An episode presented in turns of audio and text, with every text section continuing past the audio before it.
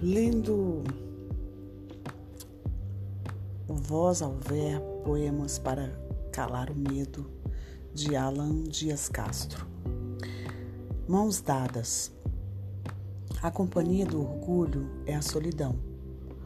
Quando duas pessoas querem andar de mãos dadas, mas nenhuma abre mão por querer ganhar a competição, ambas acabam perdendo, seja um amigo, um amor, um irmão.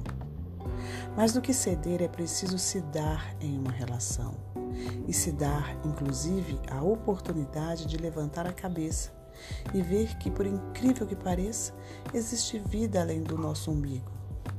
É preciso olhar para o lado e perceber que a gente não pode ser sempre o centro das atenções ou ter nossos assuntos como único motivo das ligações, nossos excessos como raras exceções nossos medos como medidas, nossas medidas repetidas como padrões. Essa é a diferença entre dizer que se quer dividir um sentimento e conseguir ficar em silêncio para realmente sentir.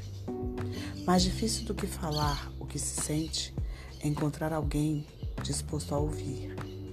Nos dias em que a solidão abraça, mas não serve de companhia, Feliz de quem consegue, em vez de reclamar que não está bem, oferecer o seu abraço e melhorar o dia de alguém. Para ganhar da solidão, é preciso perder o orgulho de dizer: Me dá sua mão.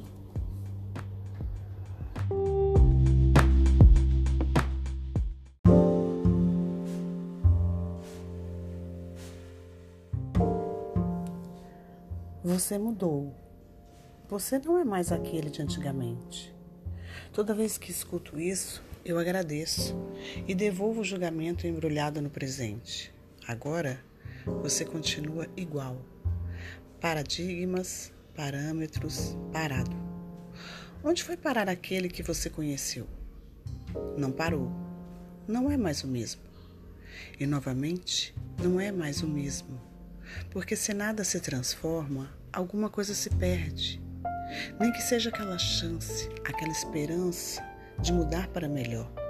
Prefiro a liberdade de não saber a saber de cor. Talvez seja esse o mal de quem está vivo, de quem não acha normal viver mais do mesmo, preso às mesmas respostas, às mesmas histórias. Até porque a história estática é uma estátua que tem o coração de pedra, parado porque se bater, quebra.